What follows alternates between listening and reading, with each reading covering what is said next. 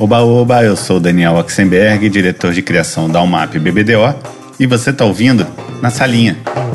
E hoje o papo é com um artista plástico que dispensa maiores apresentações, Vic Muniz.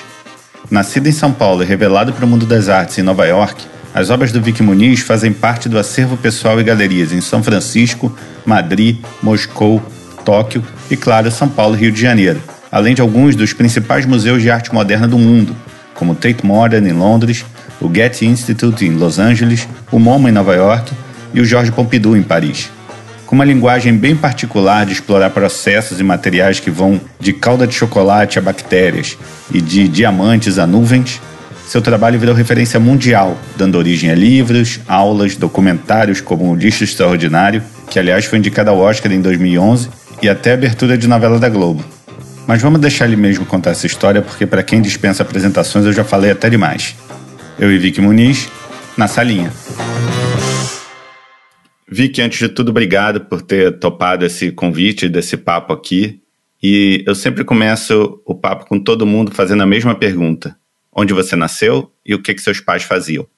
Eu nasci em São Paulo, bem no centro da cidade. Acho que nasci alguns quilômetros da Sé, eu, embora não tenha sotaque, eu sou a pessoa mais paulistana que eu conheço.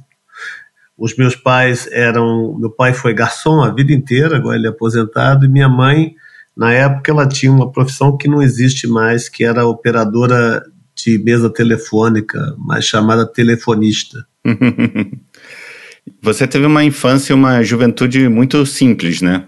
E é óbvio que no Brasil é muito difícil um jovem é, ainda mais que não nasceu numa condição social muito boa, sonhar em viver de arte. Mas você já imaginava ter a arte como parte da sua vida? Em que momento que a arte entrou na sua vida?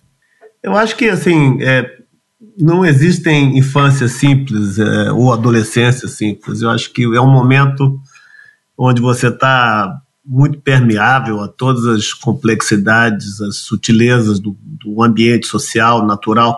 Você está muito aberto, né? E isso causa, ao mesmo tempo que você está consumindo muita informação quando você é jovem, você também tem que processar essa informação e, e sempre é muito complicado. Uhum. É, eu acho que o ambiente, é, um ambiente que ele não é tão cheio de opções, às vezes ele é bom, porque ele te dá, ele, ele simplifica um pouco as suas escolhas, uhum. né?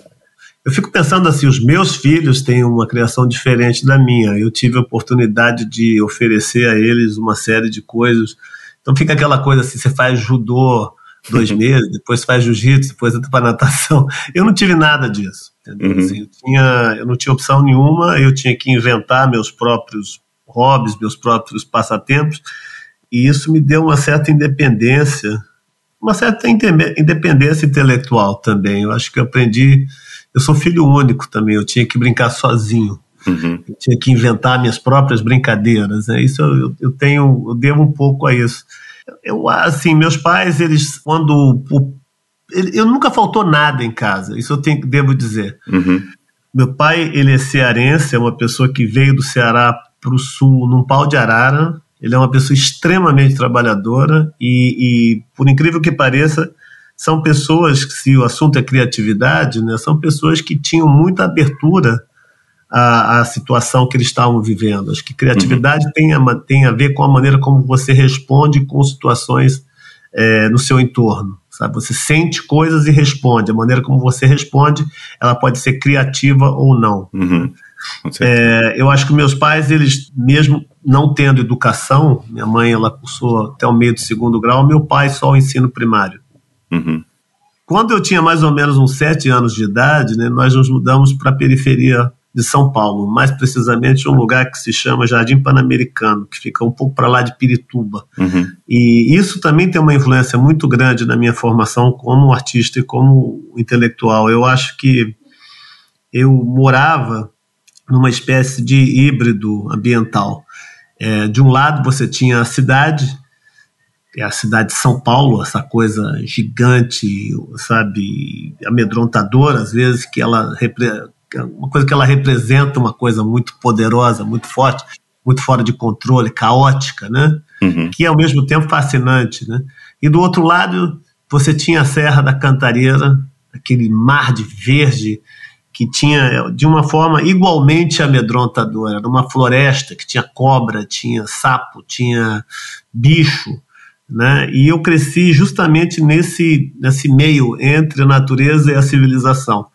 As crianças do passado, eles não tinham telefone celular, não tinham iPad, então assim, chegava da escola, fazia lição e o que eu fazia, eu ia para a rua. E na rua, assim, a gente aprendia a fazer é, balão, eu não sei quantas casas eu devo ter incendiado na minha vida. era balão, era bolinha de gude, peão, pipa. E essa, essa coisa de estar entre mundos, sabe, sempre me, me, me inspirou muito. Sabe, o mundo natural, eu, eu convivia, eu ia nadar em lagoas, eu, eu tinha subia em árvore, conhecia as frutas, o nome das coisas, os cipós, as coisas, e ao mesmo tempo eu convivia com esse mundo urbano dos ônibus, dos carros, da poluição. Eu lembro que, assim, uma coisa que marcava muito a minha infância, eu ia de vez em quando no Pico do Jaraguá, que era o lugar mais alto, né, de Sim. São Paulo, e era muito próximo da minha casa. De um lado, você via aquele a cidade ela, para mim, era como se fosse um gigante doente, asmático, né, que estava aí quase vias de morrer. E do outro lado eu via aquela floresta verde, viçosa, é, vibrante, né, da mata da Cantareira, né, e eu ficava imaginando na minha imaginação de menino que um dia aquela floresta ia acabar com aquele doente que estava morrendo do outro lado. Ela ia invadir a cidade, ia matar aquelas casas todas, né? Era como se fosse um monstro verde. Hoje em dia eu subo no mesmo pico e o gigante doente ele substituiu aquele pedaço da floresta verde que eu acreditava ser tão poderosa. a gente olha dos dois lados do pico, tudo que nós vemos são cidades é. e a coisa urbana, né, um ambiente. A doença a ganhou. A cidade tomou conta da, da, da natureza toda. É. Mas eu, eu, eu, eu acho que assim o ambiente muito bom é, para criatividade é o ambiente onde você se encontra no meio das coisas, sabe? Essa coisa entre a, o mundo natural, o mundo urbano, entre a, a, as coisas que acontecem na tua cabeça e as coisas do mundo real, é justamente quando você consegue encontrar esse, esse lugar onde as coisas se encontram. A periferia de São Paulo, para mim, foi também algo muito inspirador. Eu estava conversando isso, eu falo com isso com frequência, acho que eu conversei uma vez eu, eu fiquei um dia inteiro com o Emicida em Washington.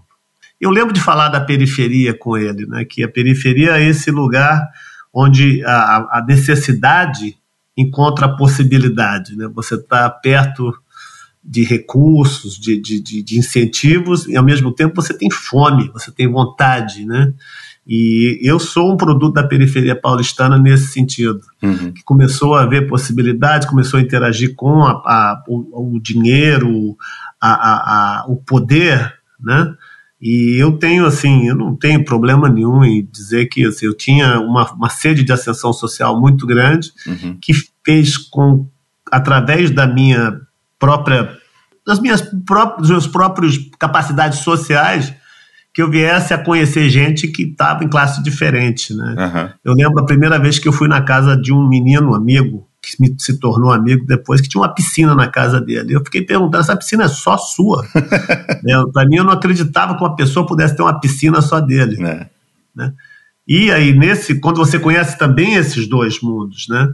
O mundo da periferia, que eu vivi e me criei, e aí você começava a ver esse outro mundo do dinheiro, da cultura e tudo. E assim, eu, e, e engraçado, eu sempre procurei os lugares onde uh, eu pudesse conectar extremos que aconteciam na minha vida.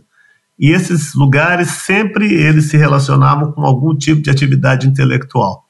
Então, assim, desde pequeno eu assumi um pouco essa identidade é, de uma pessoa que tem que entender as coisas e tem que estar tá no meio, uhum. tentar fazer sentido entre coisas. Eu acho que isso faz uh, a essência da minha personalidade criativa. Ela reside justamente em, em procurar uh, a conexão entre uma coisa e outra e não ficar assim. Eu tenho, por exemplo, eu tenho uma, uma, uma, uma alergia profunda a ideologias, hum. sabe? A, a, dogmas, a axiomas, a ideias prontas. Uhum. Você me fala como uma coisa é, eu vou te escutar, com certeza, né? Mas depois eu vou procurar saber se elas são de verdade da maneira como você está falando, que é eu vou tentar procurar ouvir uma pessoa que discorda com você, descobrir uma coisa que conecta essas duas coisas. Não que eu não seja capaz de concordar com ninguém, né? Mas eu, eu gosto de ter as ideias por mim mesmo e eu acho que isso me levou a fazer o que eu faço hoje em dia. É, uma cabeça até científica, assim, né? De tentar achar a contraprova, o argumento contrário, comprovar que aquilo é verdade, né? Eu, assim, o pensamento científico, todo pensamento, né? E, e eu acho que eu tava, eu tive agora mesmo, antes de ter a nossa conversa, eu tive uma conversa com o Leandro Carnal. Uhum. E a gente estava conversando justamente sobre isso, sobre, é, eu falei para ele que eu tinha uma, uma, uma aflição, uma doença que é a epistemologia eu vivo pensando na maneira como eu penso.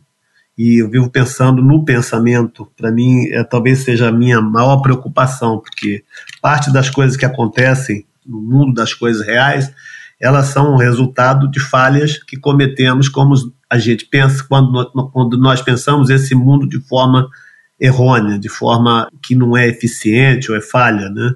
Uhum. E o, justamente eu acho que a chave de muitos dos problemas né, que nos afligem, reais e irreais, eles residem na forma como nós pensamos no mundo. Então, assim, para mim, é uma coisa muito importante né, é imaginar a forma como a gente está sempre resolvendo as coisas. Essa, essa dificuldade que eu tenho de, de assumir pensamentos e estar tá sempre tentando resolver as coisas na minha cabeça, sabe? Ela vem, ela, ela é quase uma coisa, é, é uma, uma doença mesmo, é uma coisa que eu tenho comigo, que eu tenho sempre estar tá perguntando, perguntando, perguntando. Uhum. Isso faz com que, assim, os meus processos criativos começam sempre desse tipo de questionamento. E você, o seu caminho profissional, a sua trajetória profissional, no começo, foi através da publicidade, né? Você até estava contando antes da gente começar a conversar é. Mas teve um acidente que mudou tudo, né? É, eu, eu, eu sempre desenhei, eu sempre gostei de desenhar, gostei de informação visual. Eu, eu mexo com imagens, assim, assim tanto que as pessoas, assim, para voltar à sua pergunta inicial, né, como é que você descobriu que eu estava que mexer com, com arte, né? Eu, eu, eu não sei quando as pessoas nascem artistas.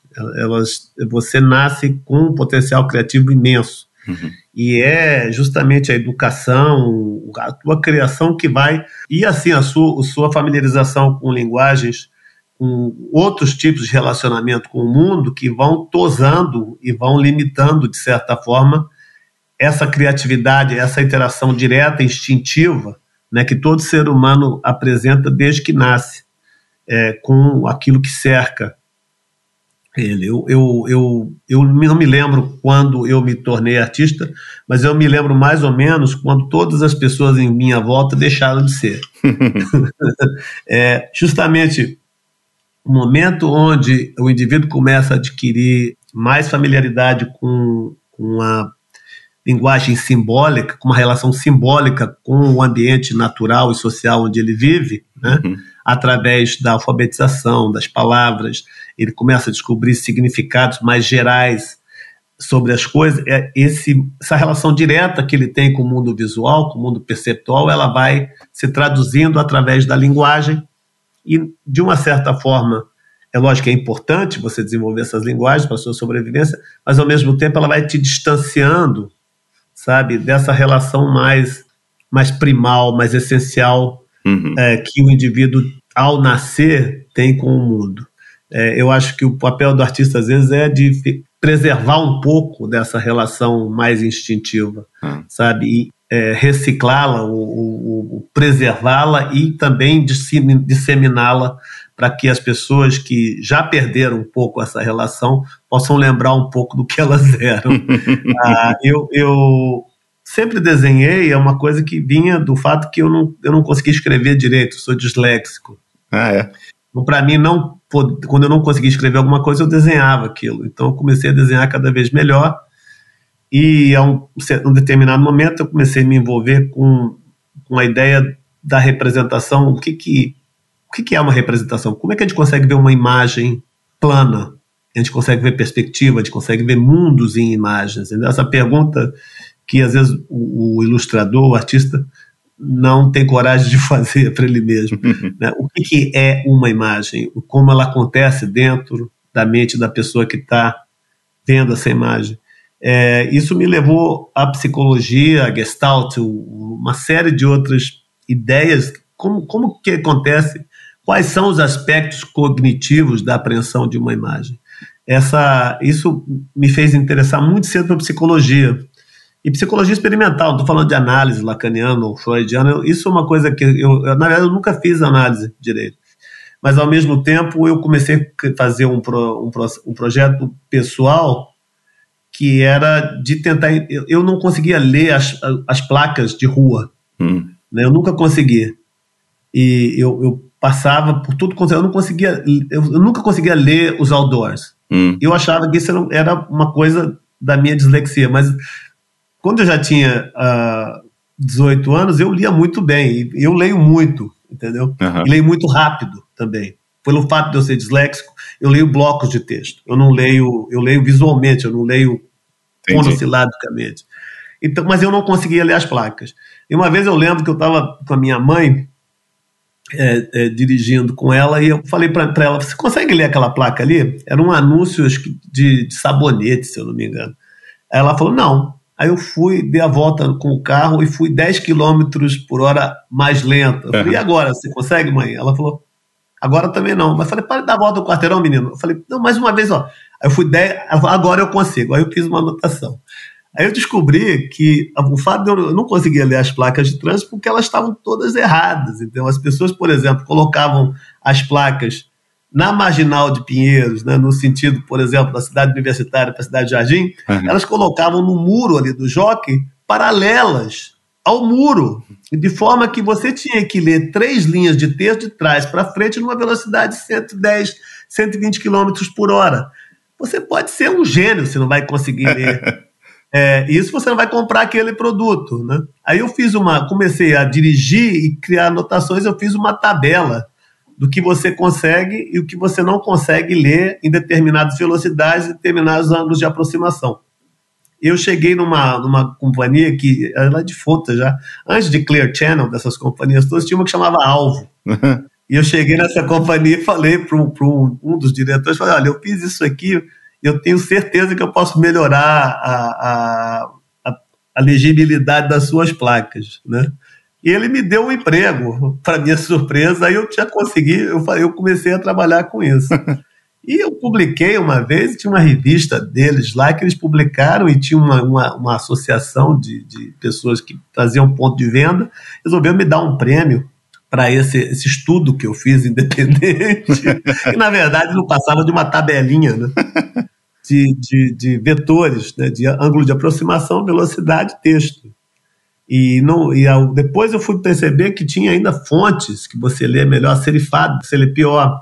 Se você faz script, nem pensar. Uhum. É, é muito interessante isso. Isso é uma coisa que até hoje eu uso no meu trabalho, é uma loucura. Meu trabalho nunca mudou, na verdade. Os meus interesses ainda são os mesmos. Né? E no dia que eu fui receber um prêmio, lá ele, eu, eu recebi o prêmio, tomei uma cerveja e saí pela porta dos fundos. Tinha uma festa né, que eu fui e tinha uma. Na hora que eu estava saindo dessa festa, tinha uma briga. Eu fui apartar. Uma mulher me pediu para mim sair do carro porque estavam. Um cara estava batendo no namorado, noivo dela, sei lá. E eu parei o carro no meio da rua e fui lá e, e empurrei o, o, agressor. Na verdade, ele estava batendo um rapaz com o um soco inglês. Assim. Caramba! E, e eu a, a, apartei o cara e fui na direção do meu carro. Como eu estava vestido de preto e o agressor também, o, o, agredido achou que eu era o agressor, entrou no carro, pegou um revólver e atirou em mim. Eu só lembro de ter escutado uma explosão e eu estava no chão. Quando eu olhei para trás, eu vi a pessoa ainda continuando atirando. Eu peguei o carro e saí dirigindo, não sei como e eu só lembrava assim, Hospital Santa Catarina, Hospital Santa Catarina. eu bati no canteiro do hospital, foi uma, uma eu, eu, acordei três dias com a pessoa que eu tinha salvo, minha, a vítima que eu salvei, o meu agressor, né? Uhum. A primeira coisa que eu vi quando acordei é ele pedindo desculpa com a cara toda enfaixada. Eu achei que eu tinha morrido indo para o inferno das múmias, mas na verdade ele tinha tava, ele reconheceu que foi um erro dele, que ele estava muito machucado, que ele não tinha como pensar direito, e que o único erro é o fato dele ter tido uma arma na hora e ter usado, e que ele ia pagar pelo hospital e as despesas que eu tinha, e ia, ia me dar um dinheiro, ele queria me compensar com o reconhecimento que foi um, um acidente, uhum. para que eu não prestasse queixa policial contra ele. Com esse dinheiro, né, eu fiquei uns seis meses mancando. Eu, o tiro pegou na perna, na verdade. É. Com esse dinheiro, eu comprei um, uma passagem de avião e fui para Chicago com a intenção de passar seis meses com a minha tia. Se eu não tivesse levado esse tiro, eu não estava conversando com você hoje. né? eu, fiquei, eu, eu, renovei o visto, fiquei oito meses em Chicago. E eu já estava pronto para voltar, porque a minha intenção era aprender inglês, porque eu achei que assim ficar lá ia, ia acelerar esse processo e e eu ia poder desfrutar muito mais da, dos meus interesses, das coisas que eu queria saber, se eu tivesse pudesse ler e escrever e, entender inglês melhor, né? Claro. Que eu não estava conseguindo fazer isso no Brasil. Ah, só que eu cometi um erro fatal, assim. No último fim de semana, eu já tinha passagem comprada de volta. É, eu era um 4 de julho, eu fui para Nova York. Eu estava em Chicago, né? E eu cheguei em Nova York no 4 de julho e saí sozinho. Eu lembro de pegar o ônibus, descer no, no no Port Authority. Já isso era 10 da manhã. Ali pela de noite eu vi um pessoal andando indo para o Central Park e era o 4 de julho é uma festa que eles celebram com a, uma filarmônica, orquestra sinfônica, desculpa, toca no parque de graça. E eu segui um, depois de ter ido nos museus, feito os programas, eu segui um grupo de pessoas que estavam por meio do parque e eu sentei ali com gente, eles me ofereceram um copo de vinho e comecei a conversar com as pessoas e de repente eles tocam, começam a, a sinfônica com Gershwin e acaba com aquela é, Fireworks Symphony do, do Brahms, uhum. aquilo ali, até eu ficar arrepiado até hoje. Nesse momento eu falei, eu vou morar aqui. Esse fim de semana durou, tá durando ainda, né? São 37 anos, uma coisa assim. Eu fiquei direto em Nova York, ainda tenho, tenho meu, meu, meu, meu trabalho é lá e aqui. Né? Com tecnologia eu consigo é, trabalhar em dois estúdios simultaneamente, mas eu nunca saí de lá. E como foi que um cara que veio do Brasil para aprender inglês conseguiu entrar no mundo das artes de Nova York? Ah, por acidente, provavelmente. eu acho que assim, eu não, não, você pode dizer que a pessoa tem talento, tem garra, tem vontade, mas assim, sem sorte você não consegue. Eu, eu nunca pensei que, inclusive, eu tive a sorte de conhecer muitas pessoas muito interessantes assim na minha vida. Uma delas foi o artista José Leonilson, né? Uhum. Quando eu, antes de ir para os Estados Unidos, eu trabalhava com o Asdrubal, trouxe o trombone, conhecia a Regina Casel, Luiz Erbina, esses caras todos. Em São Paulo, quando a trupe vinha fazer exposição, vinha fazer é, espetáculos em São Paulo, no, no Sesc Fábrica da Pompeia, que é um lugar que eu frequentava muito. E eu participava desses laboratórios que eles faziam, para mim era assim, para mim era, era o máximo da expressão cultural daquele momento. Quando eu fui a primeira vez para o Rio, eu fui para ver o circo voador. E isso para mim assim é, um, é uma, são coisas muito importantes para minha minha formação, uhum. sabe? Isso eu falo até hoje para Regina, que é uma amiga, uma grande amiga. E eu lembro que foi o Leonilson que me falou pela primeira vez que ele era um artista plástico que ele ganhava dinheiro vendendo pinturas. Eu achava até então que artista plástico era um bando de gente que já tinha morrido, uns que cortavam as orelhas, moravam em sanatórios, gente maluca. Para mim, não, é, não, eu não entendia que hoje, naquela época, você podia viver de vender quadros, entendeu? eu falei, eu fiquei curioso, eu perguntei para ele, eu queria ser ilustrador, sei lá, de repente trabalhar num, num jornal, no máximo, entendeu? Assim, eu não venho de uma, de uma família que sucesso não era uma opção. Uhum. Sabe? Quando eu fui para os Estados Unidos, eu comecei, eu me interessei por teatro. Quando eu cheguei, aquela coisa do Asdrubal trouxe o trombone, né? E acho que isso também é uma coisa que eu carrego comigo muito até hoje. Nós somos de uma geração né, é, que estava cansado de panfletismo, de ideologias, da uhum. coisa de você reclamar da política, política, política, política, política. E você começa a lidar com ideias prontas, que você só tem que escolher A ou B, sabe? É uhum. escolha múltipla. E isso inibe muito, sabe, atrofia muito o intelecto das pessoas, as pessoas não veem os cinzas das coisas. E, e eu acho que teve um movimento no fim dos anos 70, é, por parte de um grupo de pessoas que estavam cansadas dessa coisa de ter que escolher entre uma coisa e outra, de ser capitalista ou marxista, uhum. de ser isso ou aquilo, sabe, ou de ficar reclamando o tempo todo. Essas pessoas queriam fazer arte, então elas optaram por uma coisa, não era diletantismo, mas era uma coisa mais aberta, que era sobre a própria criatividade, sobre a poesia, era tinha mais a ver com o que estava acontecendo musicalmente no país nesse momento, desde os anos começo dos anos 70, com Transa, com Acabou Chorare, uhum. com a Tropicália. Eu acho que a minha geração, ela se inspirou muito nisso, sabe? E tem aquela coisa do besterol, do, da Blitz. Uhum. É, era um, era uma, uma, uma geração que se preocupou menos com o que as ideias significavam e mais como essas ideias se formavam uhum. sabe? Com a mecânica do conhecimento, das ideias. Por que, que uma coisa era bonita? Né? Por que, que fazia uma coisa ser bonita? Então, eles estavam estudando representação a partir das formas mais primitivas, mais básicas. E isso me inspirou muito. E eu queria, deu muita vontade de fazer teatro, escrevia muito. E gostava também de cenografia. Então, quando eu vim para Nova York, eu guardava muito, eu guardei muito dinheiro. Eu fiz cursos de cenografia na, ah, é? na NYU e fiz na Parsons uh, de, de creative writing para escrever, né? Uhum. E, mas aí o, o avant-garde de Nova York era inspirado por outras fontes, era inspirado principalmente pelo punk, né? Uhum. no começo dos anos 80. Então você tinha, eh, você tinha assim, Richard Foreman, que é uma coisa nojenta, os caras pelados, sujo, é uma coisa assim, mais, talvez até mais para Zé Celso, assim, sabe? Mas assim, mais, mais nojento, para chocar as pessoas, sabe? Uhum. E, e tinha isso e tinha Cats, e chorus line, sabe? Aquela coisa de é, musicais. Então, assim, uhum. não tinha um lugar que eu gostaria de estar. E eu, assim, eu fiquei meio que um limbo intelectual durante muito tempo. Mas, assim, não existe limbo intelectual em Nova York, porque você anda na rua, você está consumindo cultura, você está consumindo comportamento. Uhum.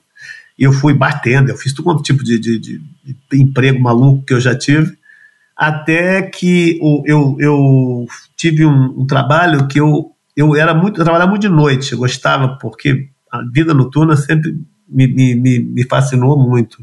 Você tinha uma fauna muito interessante que você observava, participava. e aí, e aí eu, eu, eu, tinha uma namorada muito ciumenta que ela me fez parar de ser bartender. Então eu peguei, fui, comecei a trabalhar num, de, de moldureiro.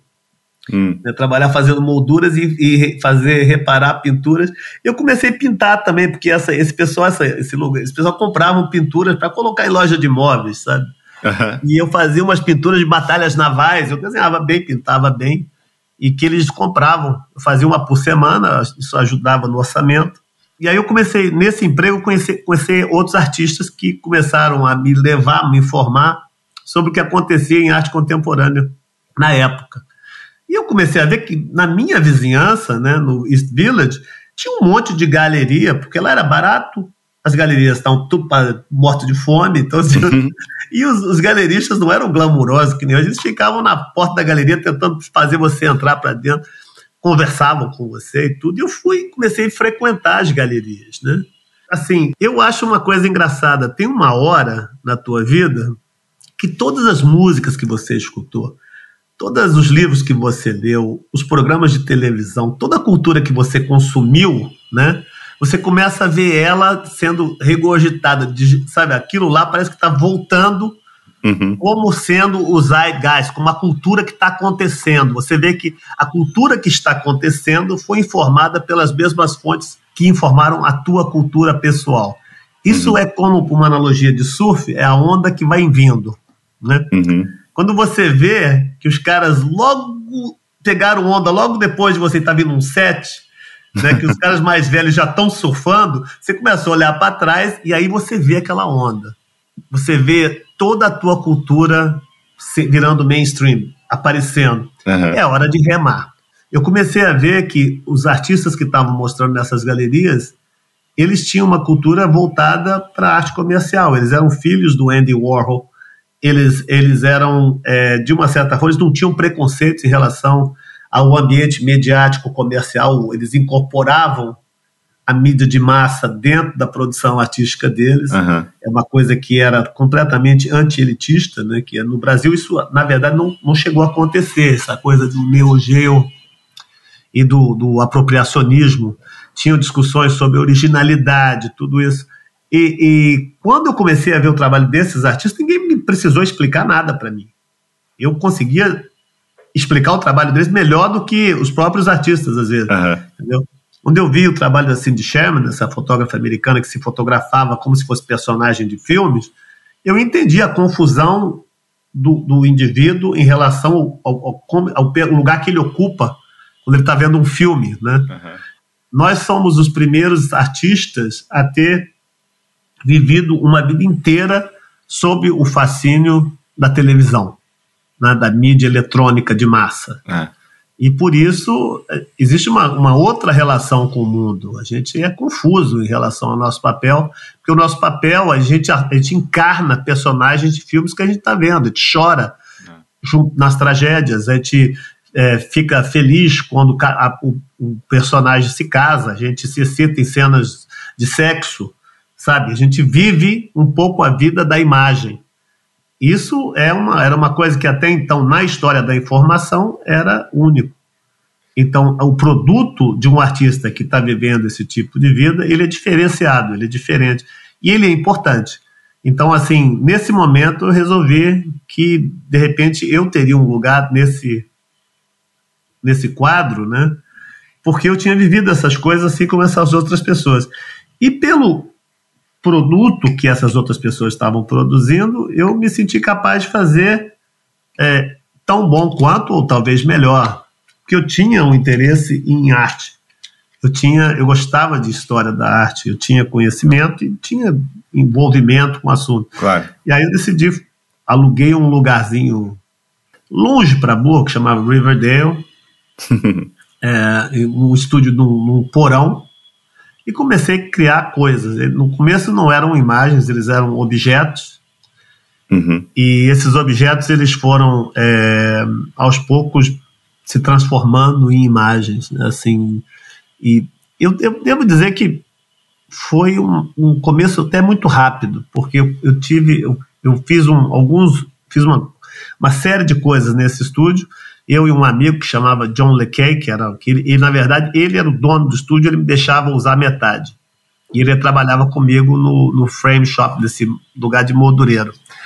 É, e nós, nós fizemos uma, uma um projeto para um lugar que chamava PS122, que era um lugar de performance, mas eles tinham uma galeriazinha, uhum. e eles aceitaram. Nós fizemos uma exposição de, de dupla, que chamava Gravidade e Cegueira nome meio criativo. Assim.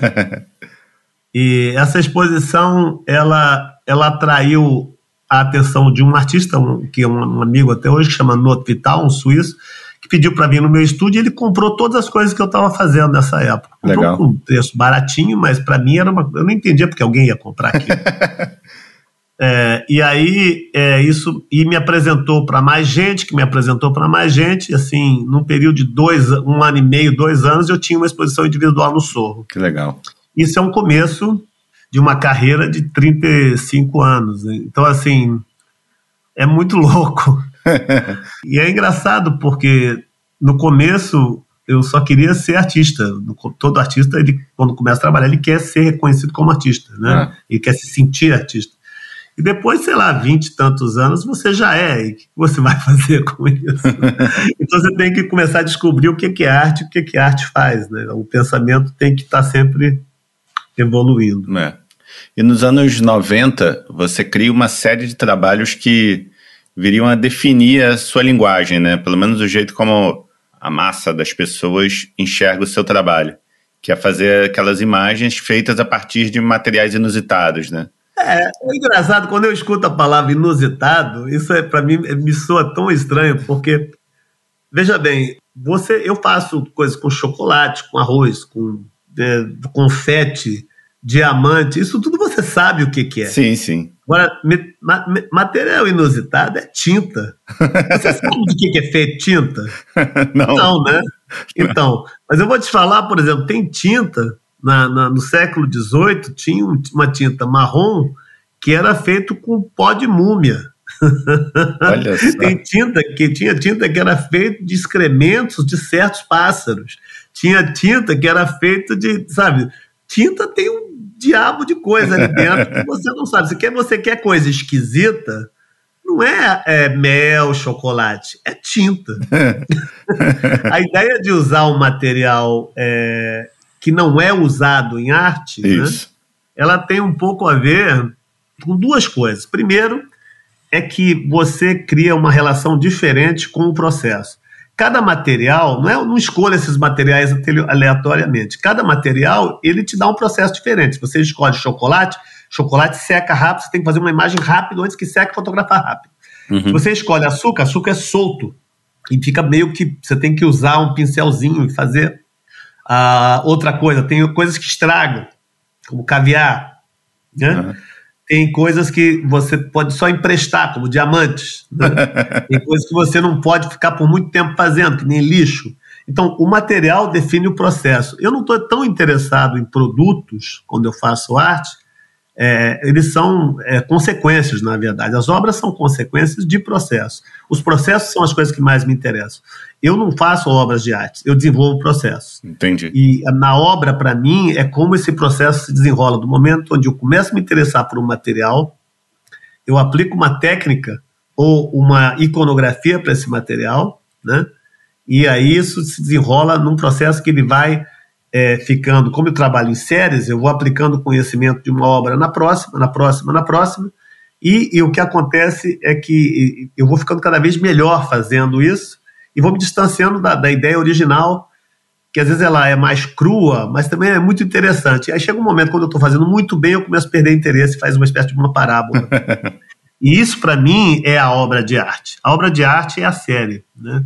o, o resultado, os, os, fragmentos que isso produz, o, sei lá, isso, eu, eu, eu, os resíduos né, uhum. que esse processo produz são as obras, e elas são importantes, obviamente, que elas, elas existem, mas eu nunca imagino assim uma, um grande plano, uma, uma, uma obra-prima que eu estou fazendo, definitiva, de qualquer tipo de assunto, porque eu acho que isso também não é uma coisa que me interessa. A outra coisa né, do uso desses materiais tem uma coisa pessoal, né? Os meus pais, por exemplo, eles são pessoas simplérrimas, eles nunca entraram numa galeria de arte ou numa num museu para ver uma, um, nenhuma exposição até eu ter uma exposição nesses lugares.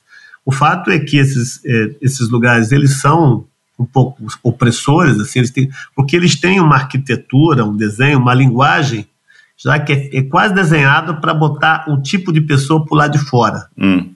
sabe? essas coisas, esses museus palaciais com o, o rigor, aquele silêncio, as pessoas bem vestidas, talvez, num vernissage, tomando champanhe, uhum. essas coisas que a gente vê em filme, né?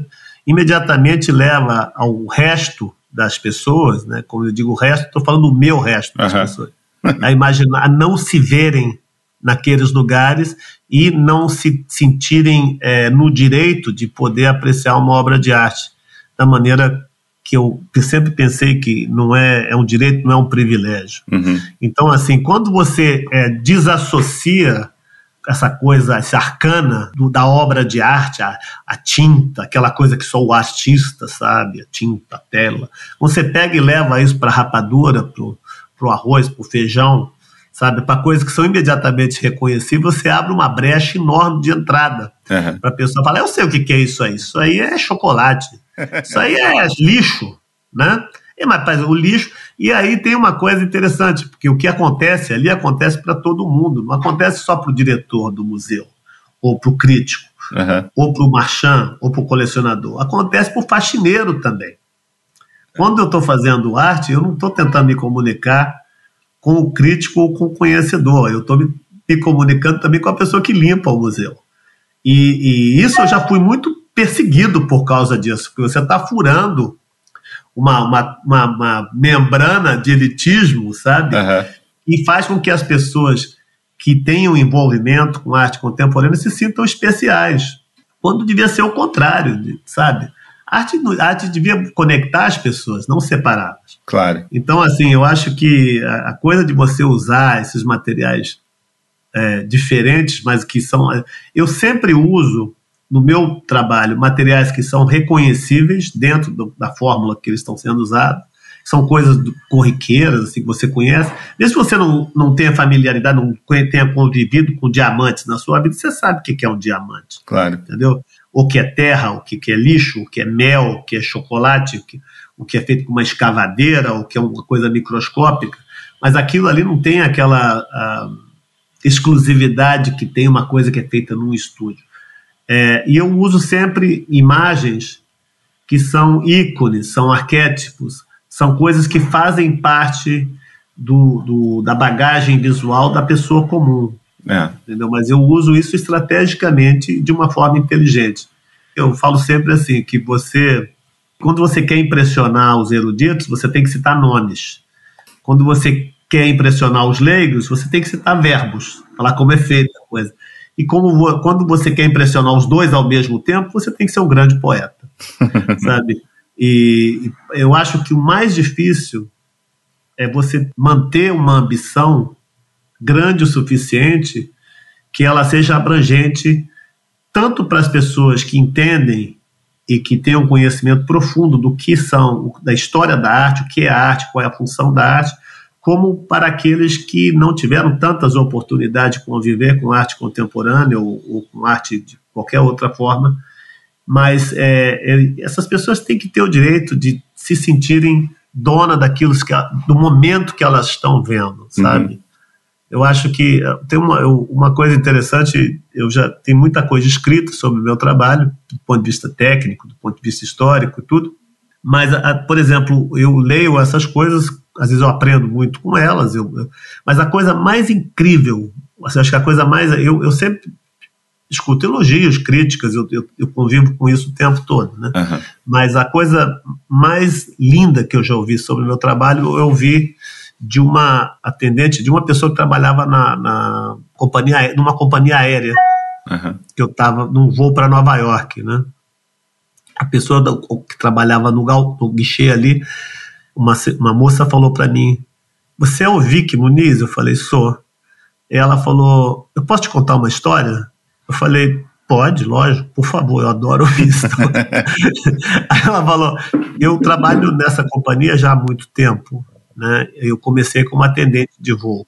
E eu tenho uma, eu tenho uma, uma família, né? Tinha uma filha e com os horários, a maneira como eu tive que trabalhar nessa companhia, isso gerou muitos problemas para mim, familiares, com meu marido, e também acabou que com a relação com a minha filha, que eu não consegui cuidar dela da forma adequada, ela ficou na guarda do meu marido, eu me distanciei, e ela sempre ressentiu muito isso, e eu tive uma, tenho uma distância, uma dificuldade de comunicação muito grande com a minha filha, que é assim, absurda, né? Uhum.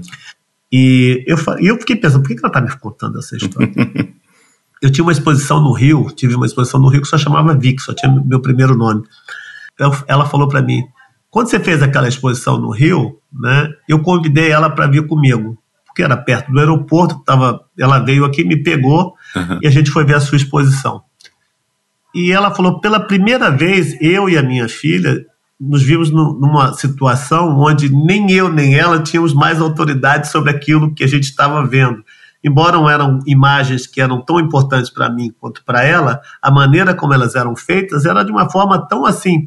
Eu até podia ter feito, ela podia ter feito, e abria um buraco de discussão que era neutro, né? em que a, a, o cancelamento de qualquer tipo de autoridade em relação àquela imagem cria um espaço de diálogo muito grande. Ela falou isso em outras palavras, mas foi isso justamente o que ela quis dizer. Uhum. E pela primeira vez eu consegui ter uma conversa com a minha filha em frente a uma obra sua. Ela falou: Eu fui quatro vezes com ela na sua exposição. Demais. A gente comprou o catálogo e hoje eu queria te agradecer, porque eu converso muito mais com a minha filha porque eu tive a oportunidade de fazer isso em frente, na, em frente de uma obra sua. Eu, quando ela falou isso, eu já estava caindo lágrimas dos meus olhos e do dela. Eu peguei na mão dela, eu falei: Você me explicou agora uma coisa que eu sabia que eu queria fazer, mas não sabia exatamente o que era. Uma obra de arte, ela não cria uma. Ela não, não incorpora, não encarna uma opinião, ou uma, um conhecimento ou um estado de espírito. Uma obra de arte, ela cria uma pergunta, ela cria um espaço onde o espectador se sente responsável em preencher com a própria experiência dele. Quanto mais amplo esse espaço, quer dizer, quanto mais você respeita o, o, a participação dessa pessoa que está na frente dela, maiores, maiores são as oportunidades, a pessoa se sente mais livre. Né? Uhum. A obra de arte não ensina as pessoas a pensarem, ela dá oportunidade para as pessoas descobrirem o quanto que as, o, as próprias ideias que elas têm são importantes. Uhum. Ela é uma espécie de receptáculo, sabe? De significado, de conhecimento. Eu acho que é, essa história da, da, da moça da, da companhia aérea, sabe?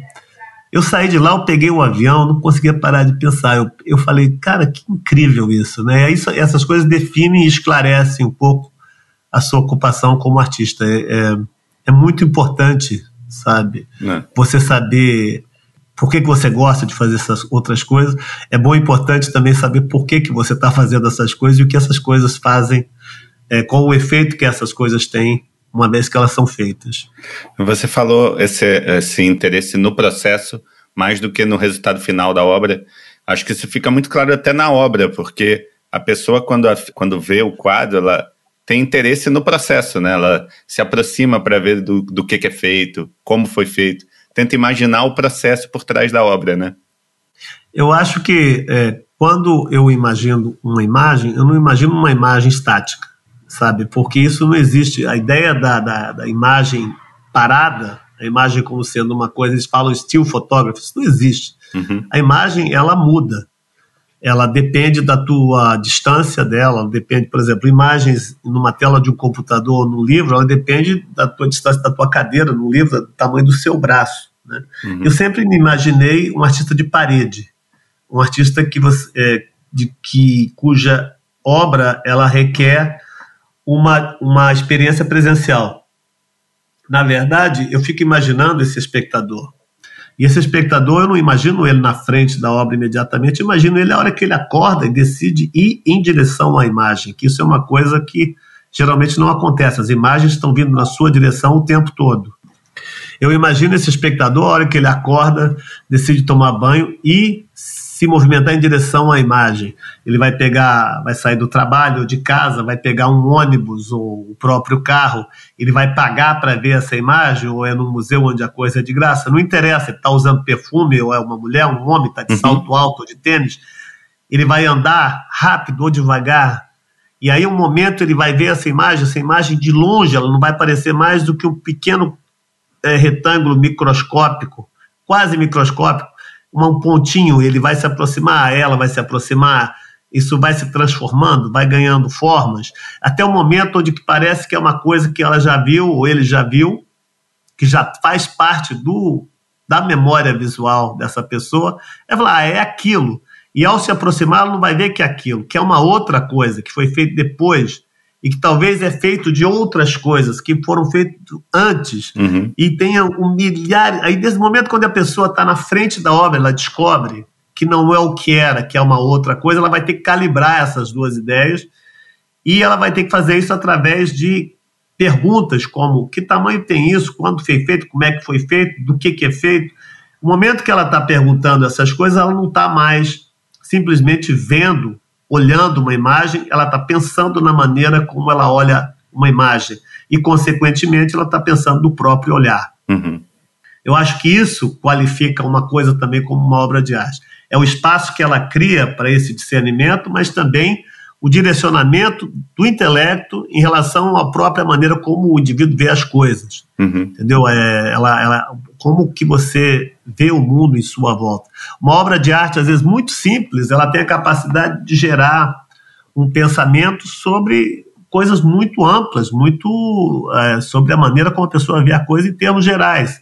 Existem obras que conseguem fazer isso. Uhum. Né? Então, pela, mas elas têm, a obra tem que ter também uma, uma, uma coisa de sedução muito forte.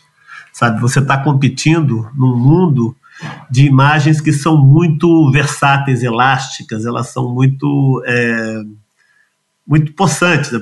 elas têm muito poder. Então, assim, como é que é essa imagem né, no mundo da. essa imagem feita, dita, artística, no meu caso, ela é quase científica, né? Uhum. Ela compete no mundo onde existem bilhões de outras imagens dizendo assim: olha para mim, olha para mim, olha para mim. é, é difícil, é. entendeu? Então você tem que usar, e é muito bom ter uma base em publicidade. Eu acho incrível que tem muito artista plástico que tem horror à arte comercial, acha aquilo, fica com preconceito enorme. Eu acho, te juro por Deus, eu, eu vejo assim. É, o Paul Rand, por exemplo, no mesmo nível que o Jasper Jones. Né? Eu não tenho é, preconceito, eu acho que de design, é, tanto industrial como escultura clássica, você tem que colocar essas coisas tudo mesmo, na mesma uhum. sopa, sabe? E tem, existem criativos comerciais que eles competem pau a pau com qualquer artista contemporâneo que você conhece por aí. Simplesmente são é, aplicações diferentes a criatividade ela existe, ela está sendo, sendo usada pra, de formas é, distintas. Claro. Né? E você emendou um monte de trabalho que alcançou um reconhecimento mundial, né?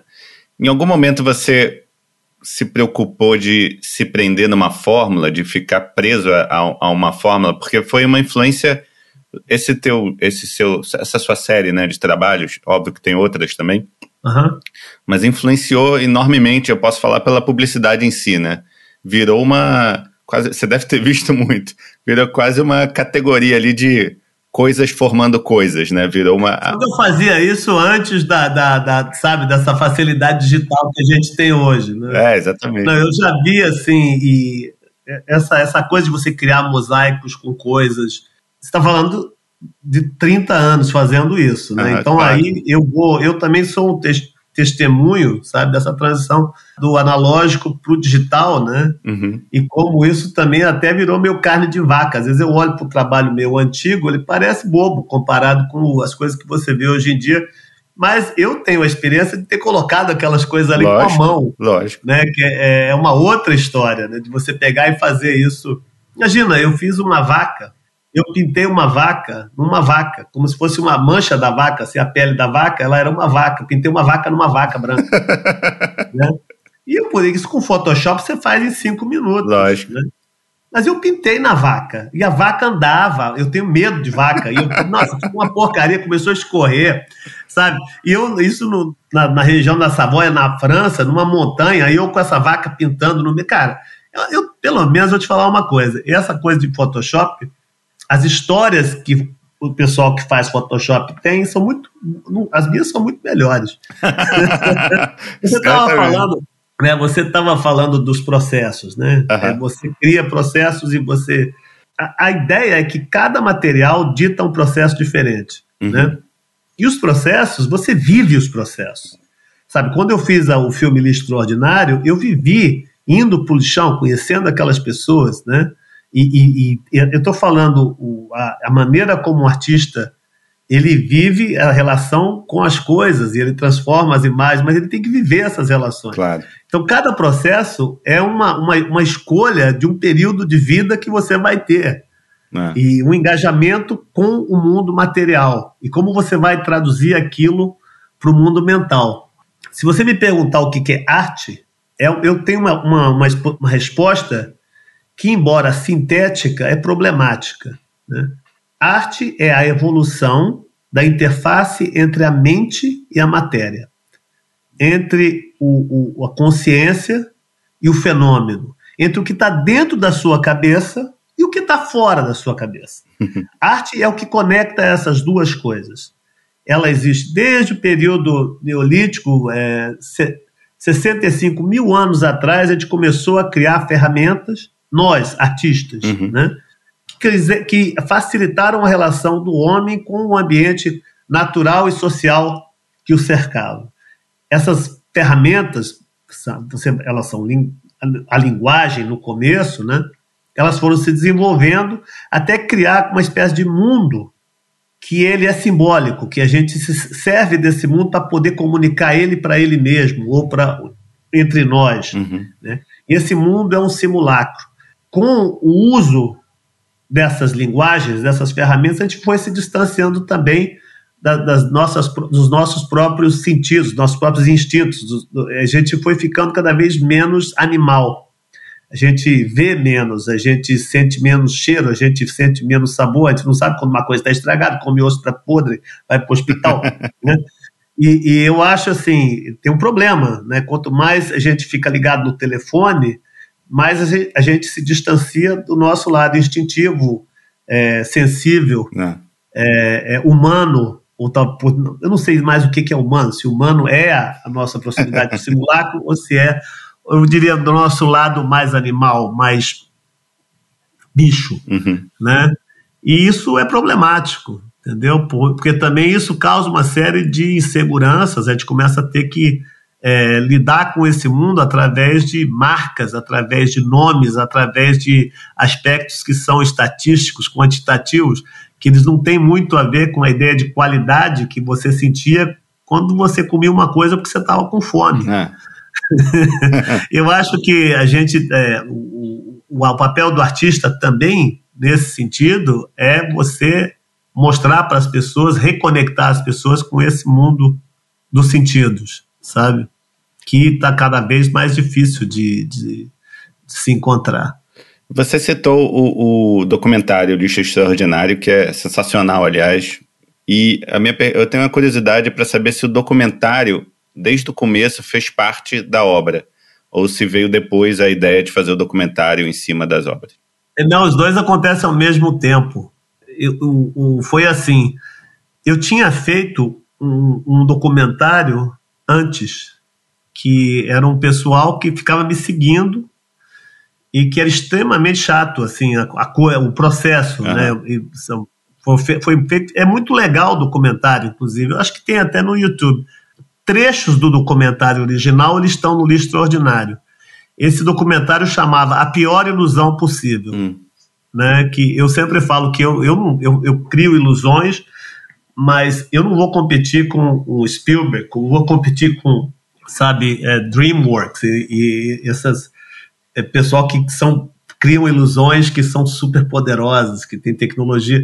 E essas ilusões, para mim, também não tenho interesse uhum. nelas, entendeu? Eu crio ilusões que elas são tão ruins, são tão primitivas, são tão básicas, que você olha para elas e fala: por que, que eu tô caindo para isso? Como é que eu acredito numa porcaria dessa, entendeu? Uhum. Então, para mim, eu, eu, eu mexo com outro lado do espectro ilusório. É o espectro onde você se pergunta a si mesmo como é que eu estou vendo isso dessa forma. Entendi. Entendeu? Você tá, você nesse momento você não você não está enganando uma pessoa, você não está usando, você não está estendendo a relação dela com o simulacro. Você está justamente é, dando uma medida para essas pessoas, né, do, dos próprios sentidos, do, do, como os sentidos são falhos. Eu acho que uma coisa também que a gente faz como artista é, é, é gerar um, um discernimento ah, da limitação que nós, dos nossos sentidos. O que nós somos é um produto do que nós sentimos. Até a ciência, todas essas medidas, velocidade da luz, tudo isso é ergonômico, tudo isso tem a ver com como a gente consegue perceber essas coisas.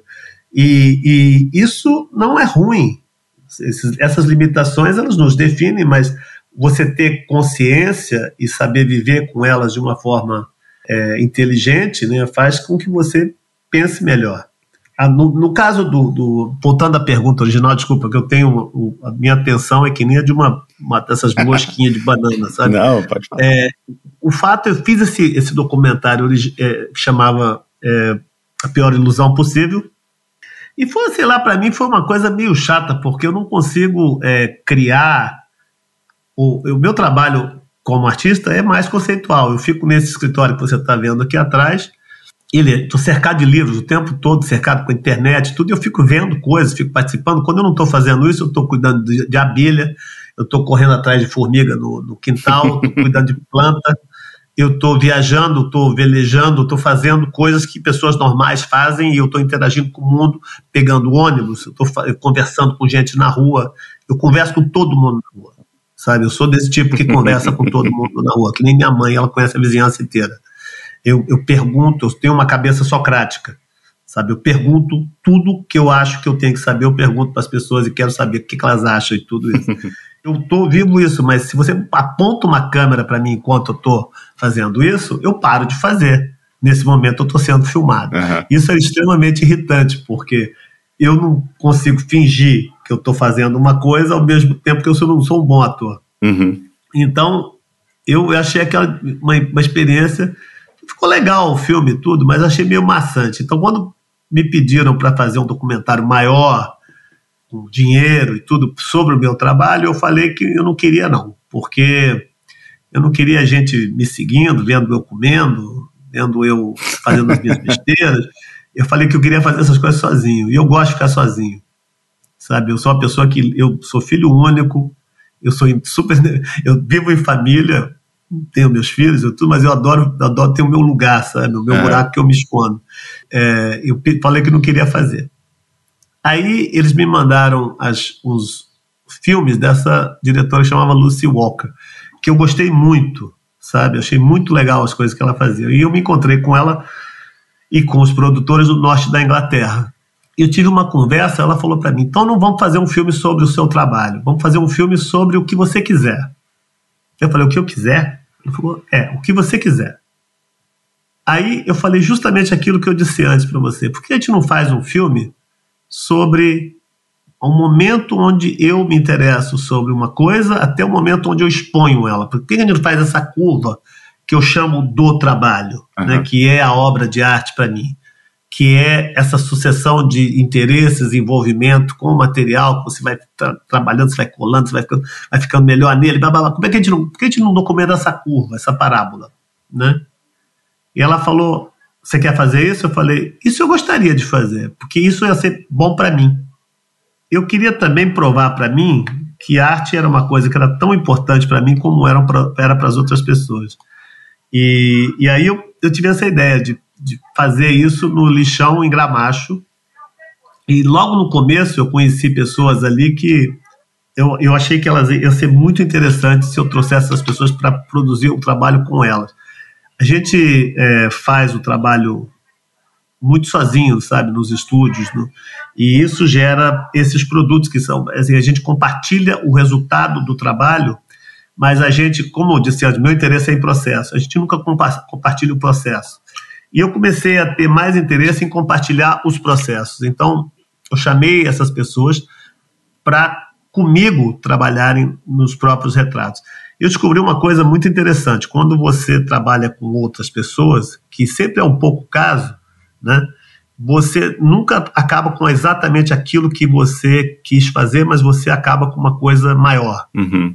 É, no caso do, do, do Lixo Extraordinário, né, aquilo abriu uma série de esclareceu um monte de coisa para mim.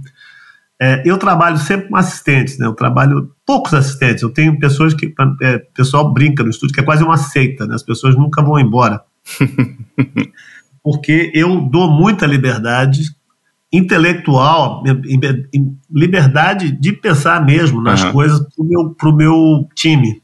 Eu não tenho essa pretensão de ser a pessoa que sabe tudo ou que quer tudo do meu jeito. Eu não sou assim sabe? Eu divido muito o trabalho entre as pessoas que trabalham comigo, que fazem o trabalho ser possível.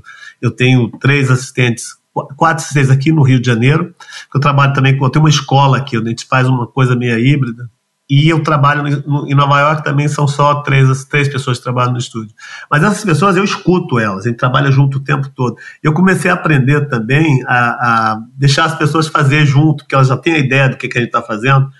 Então, trabalhar comigo tem que pensar o trabalho também. Não é só fazer com a mão. Eu detesto pagar para uma pessoa fazer uma coisa manual. Né? Eu não faço isso. Uhum. Sabe? Eu não tenho nenhuma pessoa que trabalha comigo que faz num estúdio que faz esse tipo de coisa. Uhum. Então, é, e nesse processo do lixo extraordinário, eu trabalhei com pessoas que ficavam me ensinando muita coisa. E, e virou uma. Um, a gente trabalha em muitas frentes ao mesmo tempo, mas uma que a gente preserva é sempre ter essa abertura de trabalhar com gente diferente, sabe, no próprio trabalho. Legal. E criar projetos também que são é, de ter uma flexibilidade de gerar projetos que refletem a nossa realidade é, local, às vezes, por uhum. exemplo. Mas você consegue fazer vários ao mesmo tempo? Não, é um de cada vez. Conseguimos. Eu não, eu não consigo fazer uma coisa, porque, como eu te falei, como eu, eu começo a me interessar e perco interesse nas coisas muito rápido, eu tenho que estar sempre trabalhando em várias coisas simultâneas para mim não ficar no buraco onde entendi. eu não tenho nada fazendo. entendi, entendi, Isso para mim seria terrível, mas assim, eu estou sempre trabalhando com várias coisas ao mesmo tempo. E eu, eu a, a, Regina Gazela ri de mim, que ela fala que eu falo sim para tudo, né? Aí eu falo, pô, mas é divertido, né? É, eu trabalho sempre na capacidade do que eu posso fazer. E eu gosto de trabalhar. Então, assim, eu, eu não tenho problema com o trabalho. Eu, eu não controlo a minha produção em relação ao mercado, eu não tenho. Eu, eu, eu produzo bastante, né? edito bastante coisa depois, mas assim, eu não tenho essa. Eu não, eu não me interesso muito pelo que acontece uma vez que o trabalho é feito. E, assim, eu gosto de fazer exposições em museus para poder explicar o que eu estou fazendo uhum. e tudo, mas assim, o mundo da arte, ele foi quando eu me tornei mais independente financeiramente, vou ser super franco com você, uhum. eu comecei também a perder, perder um pouco de interesse pelo funcionamento do mundo da arte como uma coisa, uma, uma economia. então, assim, eu acho que dinheiro é uma coisa muito importante, existe uma hipocrisia muito grande da minha classe em relação a dinheiro, porque as pessoas acham que é legal você parecer que não liga para isso, Todo mundo liga para dinheiro. Eu sou veio, eu sou se veio de uma família pobre, não sou, sabe? Eu ajudo meu pai e minha mãe, cuido da minha família. Para mim, o momento que eu pude pagar meu aluguel e botar comida no prato, eu era um, eu era rico, uhum. fazendo o que eu faço. mas assim, a gente, eu, eu, eu, eu ligo para essas coisas, mas acho que a função principal do dinheiro é realmente você não tem que pensar nele. Hum, é. O seu estilo de arte, você já fez arte com, com um monte de coisa diferente, vamos dizer assim. Fez arte com nuvem, fez arte com células e bactérias, enfim, com aquela, tem aquela série Versa que eu amo, que é o verso dos quadros é. famosos, que ninguém nunca tinha visto, né? O verso da Mona Lisa. Pouca gente, é. Tem várias coisas que elas vão viajar. Ela, aquela série viaja, cara. Assim, ela foi para a Áustria. Incrível aquilo. Eu fiz no Belvedere. E ela só viaja para museu onde eu sempre sou o único artista vivo. Está mostrando o museu, museu de pintura. Ele foi para o Maurits Ruiz, que é onde tem a menina do brinco de pérola, uhum. né? Aí a diretora falou assim: Nossa, que eu estou tão feliz. Eu sou diretora desse museu há tanto tempo, a primeira vez que eu estou jantando com um dos artistas, porque os artistas do museu morreram todos, né? Tudo holandês do século XVIII, XVII. E, imagino que o, o, erro seja muito parte da sua vida, né? Como é que você trabalha com o erro e qual é o erro que mais te ensinou? Olha, quando eu te falei anteriormente da minha definição de arte, que a arte é a evolução da interface entre a mente e a matéria, eu falei que tinha um problema. Hum. Né? O problema é que essa mesma é, definição ela serve para a ciência e serve para a religião. A religião é, é, é, a, é a evolução da interface entre a mente e a matéria. A ciência, a evolução da interface entre a mente e a matéria. Por quê? Porque a religião, a ciência e a arte, em um determinado momento, era a mesma coisa. Se você pega até, vai aqui para o Amazon, vai, vai aqui para a floresta amazônica, esses povos primitivos, né? O o, você vai no Xingu, né?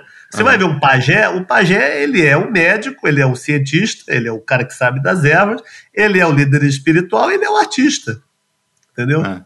E essa, essa entidade, né, que é o artista, de uma certa forma, ele, o alquimista, ele, ele é uma pessoa que ele está entre a mente e as coisas, sempre. Uhum. E isso daí meu interesse em religião, meu interesse em, em arte e, e meu interesse em ciência também. Uhum. Mas aí é que tá. Quando você lida com coisas que estão além dos sentidos, né, você lida com modelos e suposições.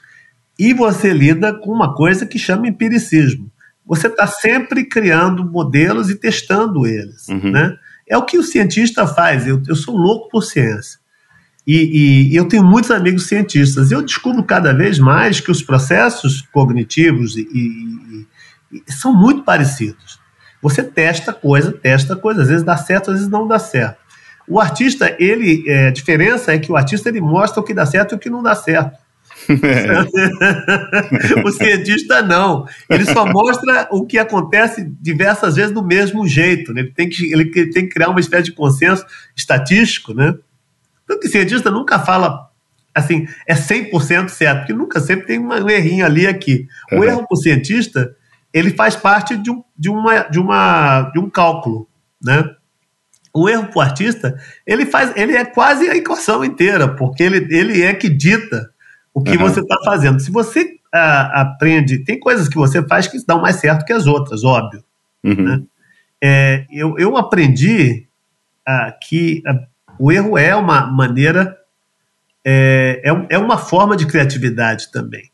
Eu, eu sempre guardo os meus erros, de uma certa forma. Tem coisas que eu tento fazer que não dá certo, e acredite, são muitas as coisas. e aí eu sei que daqui a pouco, em alguns anos, vai ter uma outra maneira de fazer isso que eu vou descobrir por mim mesmo, porque eu vou estar mais calmo, eu vou ter vivido outras coisas, ou vai ter uma outra tecnologia que vai me permitir fazer isso.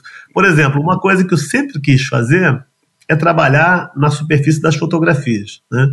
Uhum. E, e, isso era impossível, que você fazia uma foto, você tinha que mandar revelar, você tinha que aprovar aquele negativo, depois você tinha que mandar, mandar fazer uma, uma ampliação, que custava tudo caro, e para você fazer isso, você está falando de uma foto para outra, são processos que levam pelo menos 10, 7 a 10 dias. Né? Uhum. E aí você vai trabalhar naquela foto, refotografar são mais 10 dias. É, por exemplo, agora com é, esses inkjet printers grandões, né, uhum. eu consigo fazer isso em 15 minutos. Então, assim, eu, eu posso fazer essas coisas. Tem, assim, eu estou fazendo coisas que eu quis fazer 20 anos atrás que não tinha como fazer. Então, assim, às, vezes, o que é um erro, ele só é uma ideia fora do tempo. e a gente aprende muito com a ideia que o, o, erro também tem uma coisa, ele é bonito, sabe? Uhum. Tem uma história maravilhosa do Taj Mahal, que o Shah Jahan, ele foi alertado, sabe, pelo imã local, que ele falou, olha, você fez esse negócio aqui, não tem erro. Quando você faz um tapete peça, um tapete, você tem que botar um errinho ali, porque perfeição é uma coisa divina. Você, você é humano, você tem que errar. Uhum. E o erro é quase uma. Você está se subjugando, você está falando só Allah é divino. Né? Uhum. E, e no Taj Mahal, o Shah Jahan ele não colocou nenhum erro. Ele era uma paixão tão louca pela mulher dele que ele falou: Eu não vou, vou fazer isso perfeitamente simétrico. E não tinha erro nenhum. Tudo que é de um lado é de outro. E aí, ele, em vez de fazer um erro, ele colocou: quem fez isso não foi uma pessoa, quem fez isso foi Deus. Né? Tem uma placa escrito isso lá. Aí ele queria fazer mais, mais simétrico ainda, ele gastou todo, quase todo o dinheiro dele. Aí ele gastou o resto do dinheiro para fazer uma versão do Taj Mahal do outro lado do rio, que era preta. Ele ia ficar simetricamente oposto ao amor da vida dele, do outro lado do rio. Só que o filho dele mandou prender ele, porque ele estava gastando todo o dinheiro, e ele foi condenado a ficar 16 anos no, no, no, no, Forte de Agra, olhando por uma janelinha a obra maravilhosa que ele fez. Quando ele morreu, depois de 16 anos, ele foi enterrado do lado da, do, do, do amor da vida dele, e ele é a única coisa simétrica no Taj Mahal. Quer dizer que o erro, o erro é ele, virou ele mesmo, parece castigo, né? É, no Japão, bom. eles têm, sabe, o wabi, que você faz aquela cerâmica, você tem que dar uma, uma, uma erradinha, né? Uhum. Que o erro faz a coisa natural. Às vezes você está fazendo uma coisa, e é muito interessante, a coisa parecer que ela aconteceu por acidente. Uhum. Né? E você precisa de colocar uma margem de erro naquilo para que, que aquilo aconteça. Isso é muito. Eu acho que o, o você errar, errar é humano, né? Mas eu acho que errar às vezes é divino. É, muito bom. E para terminar, a última pergunta: se você voltasse no tempo e encontrasse o pequeno Vic lá atrás, que conselho você daria para ele? Eu ia dizer para ele fazer tudo de novo. Você sabe que tem uma, uma, um livro fantástico né, que chama A Vida Curiosa de Ivan Ossokin. Hum. Né? É, e, ele, ele, é um cara que encontra o diabo. Né? Hum. E ele fala pro diabo assim: Pô, mas eu não sabia, eu cometi erros, mas ninguém me falou que eu não poderia cometer esses erros. E aí o diabo fala: então volta 12 anos, 16 anos para trás, sabendo tudo que você, você sabe, né? E para ver, aí você, de repente, gente vai ver se a gente se encontra aqui 16 anos depois ou não. Obviamente, ele comete todos os erros de novo. então, é, é uma coisa, uma coisa ruim, né? Uhum. É, o nome do escritor é Auspensky. É. Legal. É um livro fantástico, né? Eu, eu acho que eu, quando eu leio isso, eu falo, você tem uma natureza né, que você vai cometer os mesmos erros. Como você como eu disse que errar é uma coisa boa, às vezes eu espero poder cometer todos os mesmos erros que vão me levar a estar conversando com você aqui hoje. Não estou te chamando de diabo, mas, mas que essa que se eu voltar 16 anos para trás, ou sei lá quantos anos para trás, eu espero tá tendo essa mesma conversa que eu estou tendo com você agora, porque eu não, como dizia o Charles Aznavour, je ne regrette rien. Sensacional. Obrigado, Vicky. Foi muito bom. Obrigado, Nel. Até a próxima. E fim de papo. Meu muito obrigado ao Vicky e também ao Washington Oliveto, que foi quem me passou o caminho das pedras para chegar até ele. A todo o pessoal da Pante Áudio, minha eterna gratidão. E como esse episódio eu gravei na casa dos meus pais, aqui no Rio, dessa vez o agradecimento vai para minha mãe, Sônia, que conseguiu domar os netinhos com muito carinho e bolo de chocolate, claro. Se você curtiu, indique para alguém que você gosta. Se não curtiu, indique para alguém que você não gosta. E é isso. Valeu. Até o próximo. Segue.